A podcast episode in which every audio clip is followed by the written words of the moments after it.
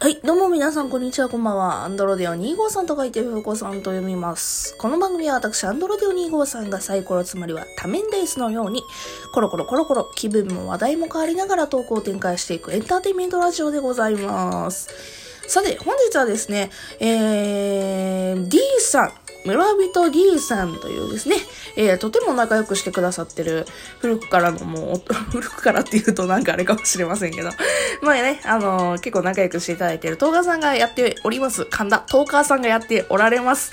えー、イベント、企画、えー、タイトルが何出したハッシュタグ、認知隊、見守り隊、ハッシュタグ、オラに教えて推しのことシリーズということでですね。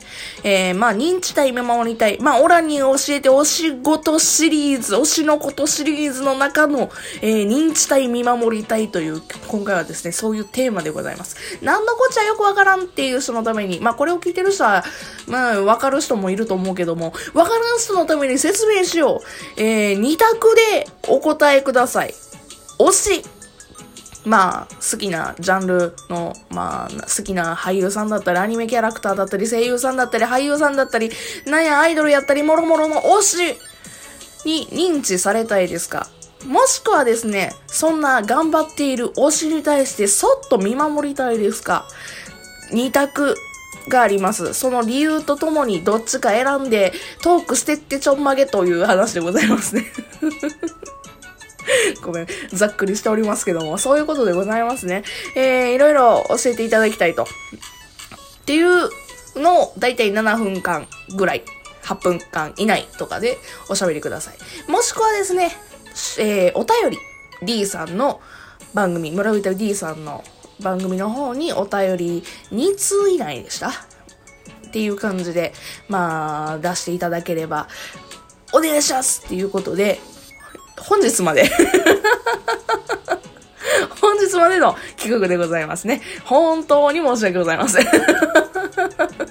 全然宣伝効果にはならないんですけども、まあ私もね、一花添える、まあ人、話を添えるということでね、喋っていこうかなと思うんですけども、花だけにね、花はかゆいんですけど、最近はさ、寒くなってきたらさ、鼻かゆくない？そんなことはどうでもいいね。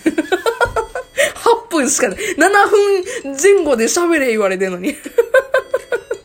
さあ、えー、二択ぶっちゃけて喋りましょう。お尻認知されたいですか？外見守りたいですか？そうで、まあ私は、これね、マジでさ、オタク、これね、D さん、さすがやなと思ったのがさ、これマジで分かれんのよね。でもってね、ちょっと戦争になるのよね。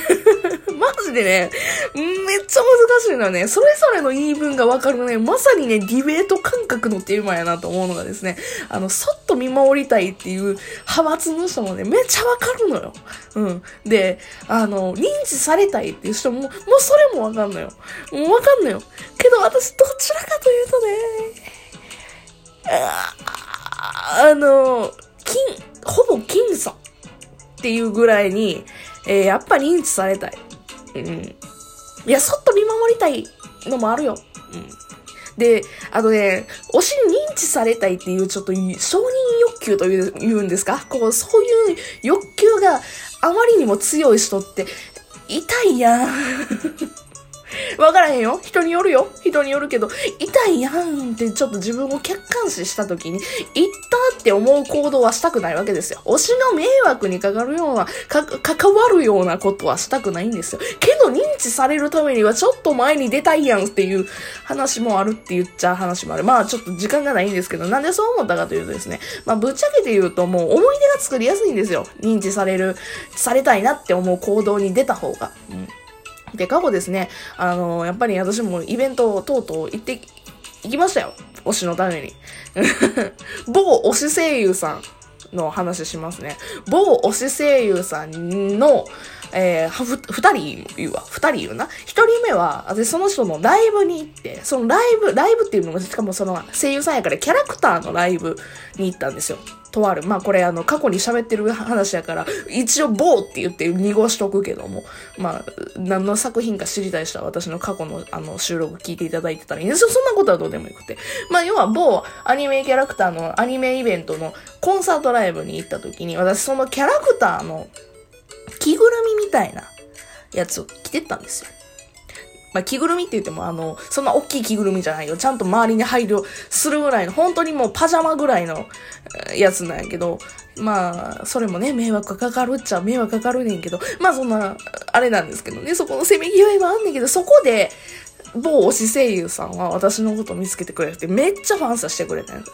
めちゃくちゃそれはね、認知されたっていう嬉しみがやっぱりね、もうこれもう10年以上前の話なんでね、あれなんですけども、10年以上前の話なのにも思い出にすっごい残ってて、ああ、私この人のことずっと応援しようじゃないけど、なんか、覚えてよ、これ、これは一生の思い出や、みたいな感じで思うわけですよ。